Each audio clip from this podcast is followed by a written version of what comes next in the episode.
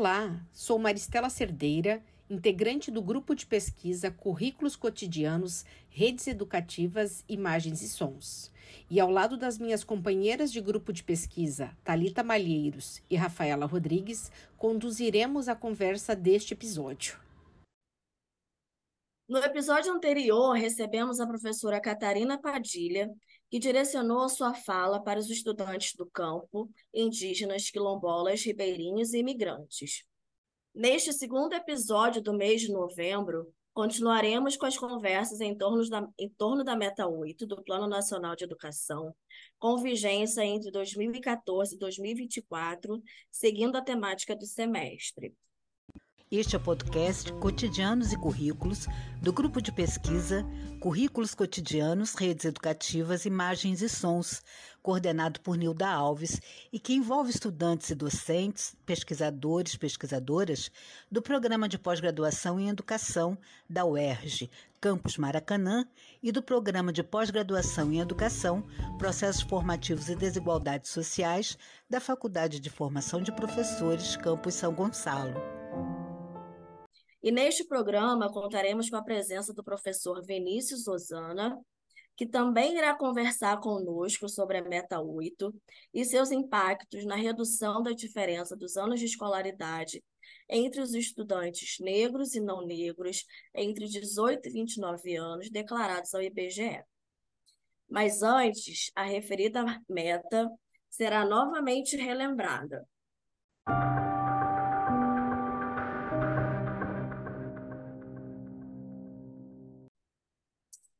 Bom, segundo a, Meta 8, prevê elevar a escolaridade média da população de 18 a 29 anos, de modo a alcançar, no mínimo, 12 anos de estudo no último ano de vigência deste plano, para as populações do campo, da região de menor escolaridade no país e dos 25% mais pobres, e igualar a escolaridade média entre negros e não negros declarados à Fundação Instituto Brasileiro de Geografia e Estatística, o IBGE.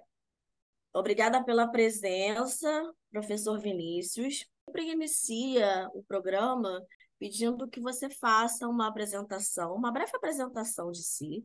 Fale para gente quais são essas estratégias que têm sido observadas para atingir essa meta 8. Bom, como é o seu horário que vocês vão, vão nos ouvir, né? então bom dia, boa tarde, boa noite.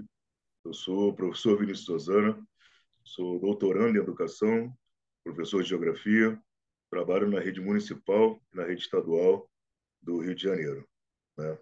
Tenho 17 anos de experiência em sala de aula e nos últimos anos, pelo menos há 10 anos, venho trabalhando com ensino de jovens e adultos, né? Comecei trabalhando na Baixada Fluminense, na Metro 1, né, região metropolitana 1, e hoje na Metro 6, que pega a área aqui da Zona Oeste. O que, que eu percebo? Dentro da experiência, é, enquanto professor em sala de aula, a gente não consegue ter uma plena noção da abrangência dessas políticas, né, que elas se dão uma cobrança muito maior nas figuras da equipe gestora. Né? Então, dentro da estrutura da SEDUC, né? Secretaria Estadual de Educação, a gente tem a figura do orientador educacional e do coordenador pedagógico, né? e principalmente o orientador educacional, que é muito cobrado, principalmente sobre a questão de assiduidade e frequência na escola. Então, uma, uma nomenclatura que está muito em alta ultimamente, que é a busca ativa. Né? Então, são profissionais responsáveis por efetuar essa busca ativa. Né? Só que, geralmente, né, a gente não tem os recursos necessários para efetuar a busca ativa. A começar, acesso à internet. Muitas escolas hoje não têm acesso à internet. Nós mesmos, por muitas vezes na escola em que eu trabalho hoje, e hoje faço parte da, da, da equipe gestora, é, nós tivemos que nos cotizar para pagar a internet o nosso próprio bolso, né? A falta de um telefone fixo, o telefone da escola. Então, nos últimos anos, até com a experiência da pandemia, né? Os nossos telefones pessoais acabaram tornando-se os telefones de contato das pessoas. da escola, o que né, abre uma margem enorme para a gente debater sobre a precarização do trabalho docente. E muitas vezes o histórico que envolve a saída desse estudante né, não está associado a uma mera desistência. Então, a gente tem uma série de problemas que aparecem com, com muita, muita frequência. Então, a gente tem, primeiro, essa pressão do mercado de trabalho, né, que envolve uma pouca valorização da educação, também associado à ideia de que os estudos, vou terminar os estudos assim que eu terminar o ensino médio. Então, e aí pensar no mercado de trabalho, na, na possibilidade de, de, compor a renda né, familiar, ou, ao invés disso, permanecer na escola por mais alguns anos, muitas vezes a opção é compor a renda, procurar trabalho. Há uma transição na cidade do Rio de Janeiro, principalmente com a saída dos estudantes da prefeitura, do ensino municipal, para cursar o ensino médio no estado. E aí começam grandes problemas. Primeiro, a rede estadual é muito menor do que a rede municipal. A rede estadual hoje oferece um grande, uma grande quantitativo de vagas noturnas. Então, eu, eu recebi esse ano, por exemplo, na minha escola, estudantes de 14 anos de idade para estudar à noite. O processo de matrícula hoje, ele já é um processo muito excludente, porque ele é feito 100% pela internet. Então, é muito comum que hajam erros durante a matrícula, problemas na hora de fazer escolha da escola, problemas na hora de, de fazer o upload lá da documentação, etc. Eu acho que o primeiro, a primeira problemática é essa transição do estudante saindo do, do, da rede municipal e ingressando na rede estadual. Isso já é uma causa de evasão e de abandono da escola. No segundo momento, esse estudante consegue efetuar sua matrícula e vai dar início às aulas. Tem a problemática do transporte. Então, essa transição do, do que os mais antigos aí vão lembrar do que eu vou falar agora, a transição da carteirinha escolar né, para o Rio Card, ela é uma transição extremamente limitante. Né? Muitas vezes o estudante ele está, muitas vezes não, isso é um regramento. O estudante está limitado a duas passagens por dia para se deslocar até a escola. Então, parte de uma premissa muito simplória, como se todo estudante saísse de sua residência e pegasse apenas um ônibus para se deslocar à escola. Então, nós temos muitos estudantes que não vêm de residência, que pegam mais do que um transporte, que muitas vezes não conseguem nem aproveitar essa brecha de tempo aí que você tem, se não me engano, duas horas, né, para circular pelo transporte, correspondendo a uma, uma sua passagem. Então, essa questão do transporte também é uma questão problemática. Nós temos a questão do uniforme, que é um outro problema. Além disso, nós temos um outro problema grave, na minha percepção, que é são essas estruturas prediais que o Estado partilha. Né? Como eu citei, a rede estadual, além de ser bem menor do que a rede municipal, a rede estadual muitas vezes partilha de prédios da prefeitura. E esses prédios partilhados da prefeitura, eles têm uma caracterização tanto de, de infraestrutura de sala de aula e de mobiliário, que muitas vezes é uma, é uma estrutura infanto-juvenil, trabalhando com o primeiro segmento do ensino fundamental, e à noite recebendo pessoas adultas que ficam mal acomodadas no mobiliário e que muitas vezes é, expõem que se sentem infantilizados pelo tipo de, de decoração, de estrutura que está presente ali na sala de aula. Né? E eu sei que muitas vezes alguns dos motivos que eu estou citando aqui podem parecer bobeira, né? podem parecer muito subjetivo, mas essa relação de pertencimento, de intimidade com o ambiente escolar, ela é fundamental para a manutenção do estudante esses, essas situações elas são fatores que excluem o estudante do ambiente escolar. E tem outra situação também muito importante que veio acontecendo nos últimos tempos, que, que é né, a reforma, o novo ensino médio, que os itinerários formativos eles estão associados a uma ideia de liberdade de escolha por parte do estudante.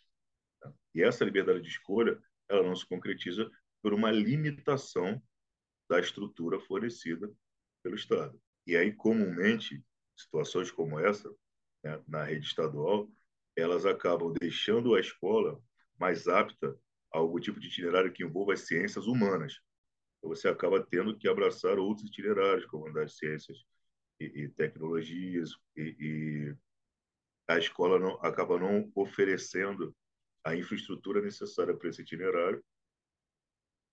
E essas nomenclaturas das eletivas, das disciplinas eletivas que compõem esses itinerários, também vão ficando vazias de, de significado para os estudantes. Então, um estudante, né?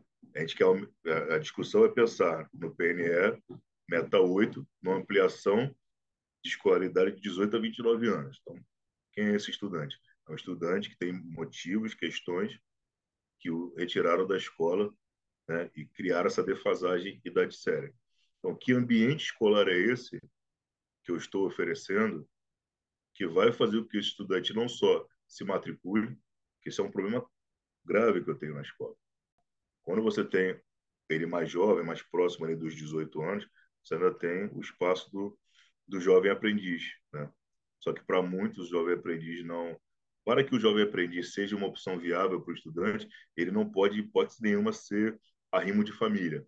Né? A renda dele não pode compor ali a, a, a, as necessidades básicas familiares. Então, quando o estudante se enquadra nesse contexto, eu sempre incentivo que ou não trabalhe, né? Ele sempre ficou muito assustado quando eu digo para não trabalhar.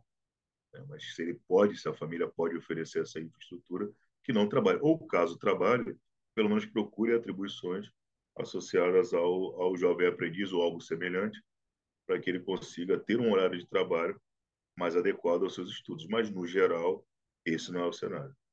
Obrigada pela sua fala. O que eu fiquei pensando aqui agora é que tem uma parte da meta que ela diz que os números, né, de negros e não negros, eles são muito díspares, né? Então, é, enquanto é, na população negra é, existe uma evasão muito maior é, que o IPEA, né, classifica, tanto de escolaridade como de evasão, como é, de ensino superior, que é, é quase inexistente para questões de gênero, isso fica mais alarmante ainda, né, em homem e mulher. É, a escolarização dos negros, eles ficam é, muito mais prejudicados e diz que pode ser em relação ao mercado de trabalho, essas situações que você colocou, mas também outras situações que devem ser observadas para que, enfim, que, é, que esse, esses avanços ou a meta ela possa ser é, alcançada, né? Pode assim dizer para gente dessa dessa disparidade, né? Dessas desses dados e, e, e que isso significa para você na, nas suas redes educativas, na sua escola, enquanto professor, enfim, da sua experiência, pode falar um pouquinho para a gente sobre isso. O que popularmente se conhece como negão, Sou um homem negro, alto, gordo, voz grave e o meu corpo, ele muitas vezes não é bem recebido em ambientes escolares.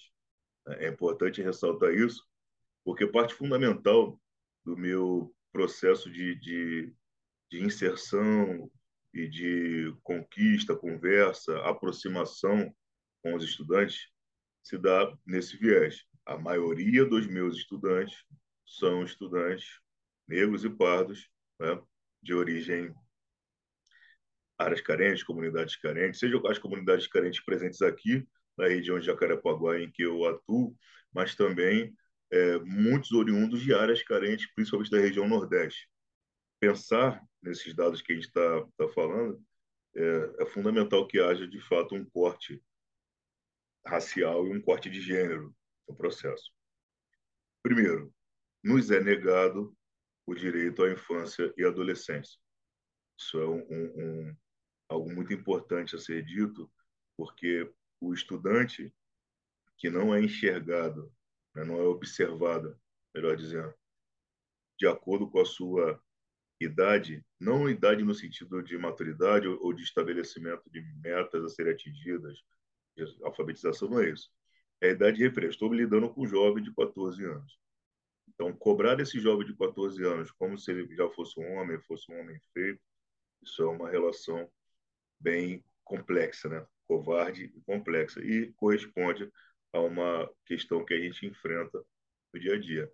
É, só pensar nos índices que a gente observa associando evasão escolar, é, letalidade em operações policiais, vínculos empregatícios é, que são extremamente precários, trabalhos que envolvem principalmente trabalho de força e risco à vida, e você vai encontrar uma fatia significativa desses representantes, principalmente como homens negros.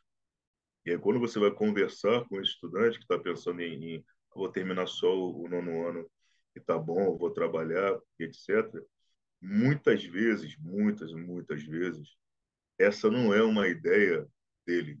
Isso é algo que ele alimente na cabeça dele, que está muito vinculado a tudo aquilo que ele ouve, e aí a estrutura racista da nossa sociedade, ela estabelece isso de maneira muito clara.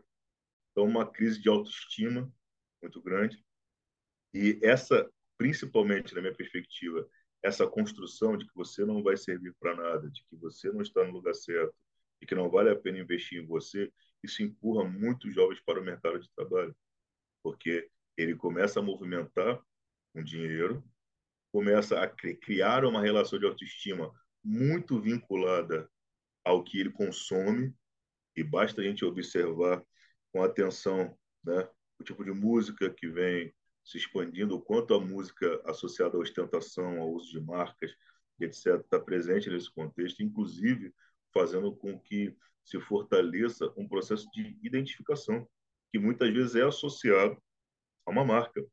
Eu tenho, por exemplo, um estudante que é conhecido como fulaninho do iPhone, porque ele tem um iPhone. Então, por mais que talvez para nós a gente possa é, abranger o assunto e debater o quanto isso pode ser uma situação problemática, para aquele jovem ser reconhecido como fulano do iPhone apresenta significado, muitas vezes até de permanência, manutenção na escola, um ambiente que está sendo bem quisto por alguma razão. Não, se a gente tem no nosso país 54% da população negra, né, tem algo de muito errado nesses índices de escolaridade que aparecem.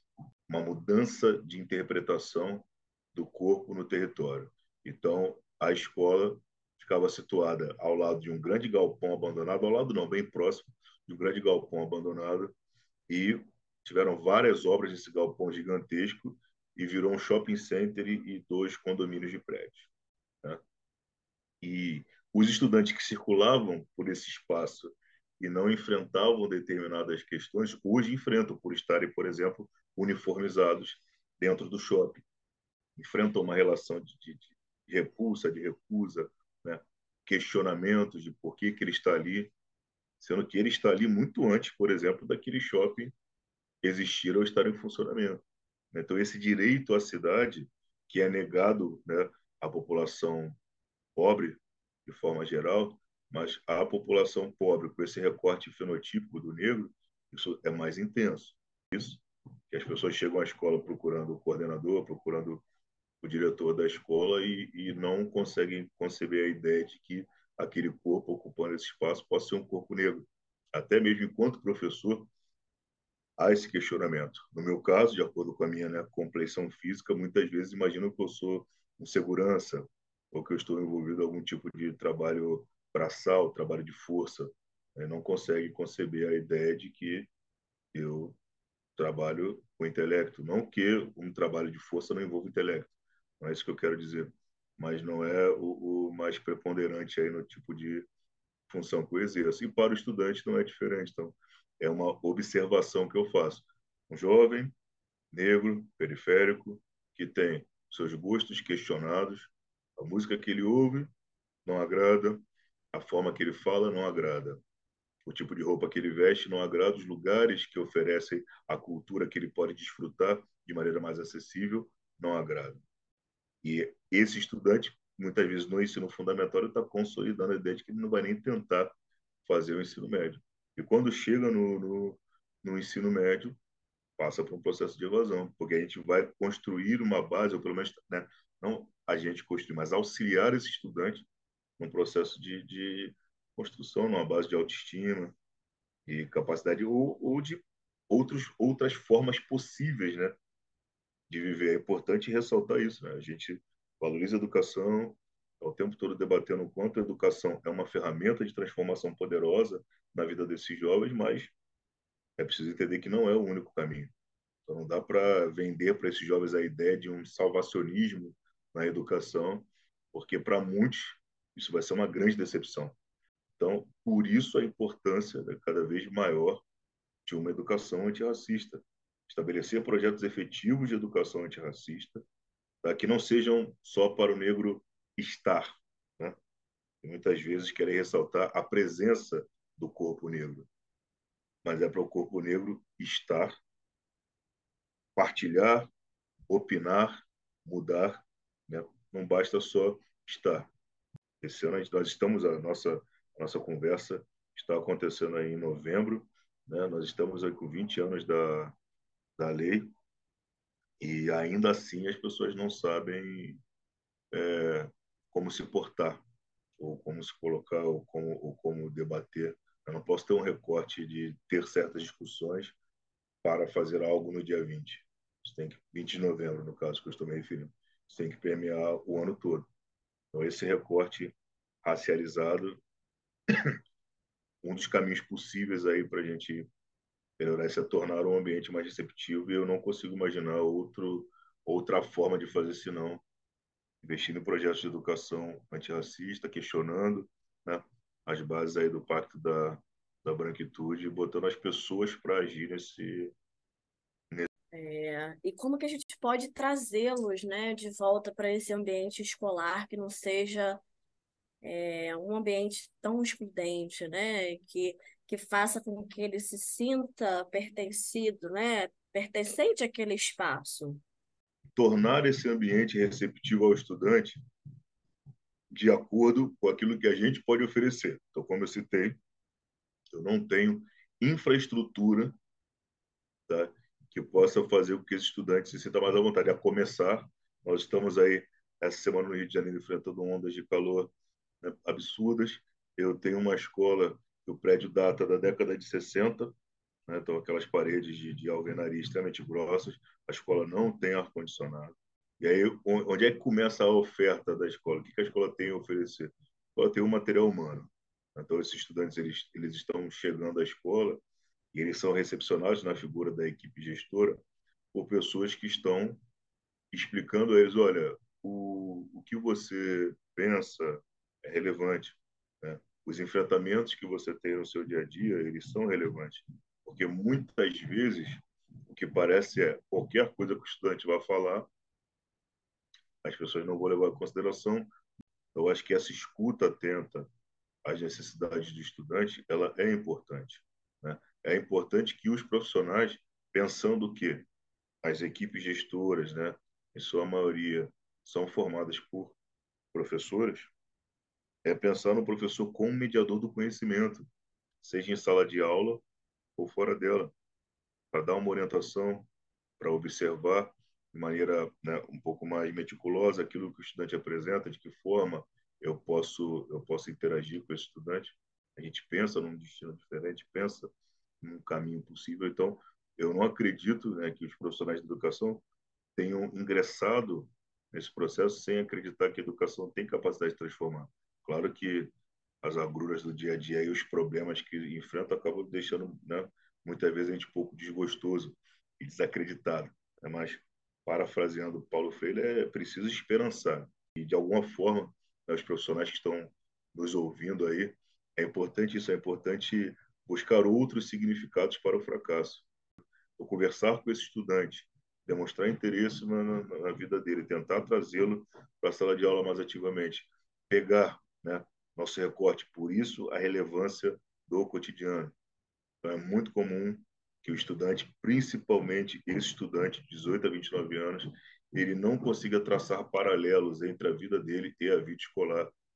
Se eu gerar um ambiente onde esse estudante se sinta, pelo menos, suficientemente à vontade para falar sobre aquilo que aconteceu no dia a dia dele, no cotidiano dele, acho que eu, enquanto professor e mediador né, do conhecimento, eu posso traçar esse paralelo Eu tenho convicção que, talvez inicialmente, nas nossas conversas, eu vá traçar esse paralelo. Então, eu diria que, para sintetizar, é, valorização do conhecimento pregresso do estudante e valorização das práticas cotidianas do estudante. A heterogeneidade é, é a riqueza, né? eu, eu creio nisso, aponto isso nas minhas pesquisas, nos meus escritos, a importância do cotidiano, com a certeza de que ninguém tem o mesmo cotidiano. Eu gostaria de te agradecer imensamente. Não sei se você falou muitas coisas interessantes, né? É, se reverberar a voz, não é dar a voz, porque a gente não dá voz para ninguém. Eu acho que uma discussão muito importante é falar da questão de saúde mental do profissional. Muitas vezes a manutenção de vínculo do estudante à escola ela é associada à suposta qualidade da aula do professor. E aí vou dizer que a saída do, do, do estudante da escola é porque as aulas não são interessantes. Então, uma das preocupações que eu tive na minha fala foi não abordar isso. Aprendi com a Nilda Alves, no Rede de 2017. Você tem uma escola, você tem um recorte a ser feito da escola, e você, enquanto pesquisador, você vai escolher aquilo que você quer ressaltar. É, aos amigos, colegas aí que nos ouvem, valorizem o conhecimento pregresso de vocês, valorizem o conhecimento pregresso dos estudantes, valorizem as ações que estão acontecendo no cotidiano, vencendo as demandas do dia a dia, trabalhando com seriedade e o mais importante, nenhum de nós que trabalha com educação consegue ter noção do alcance que as nossas ações atingem. Tá? Eu costumo dizer que o professor reside no futuro de cada estudante.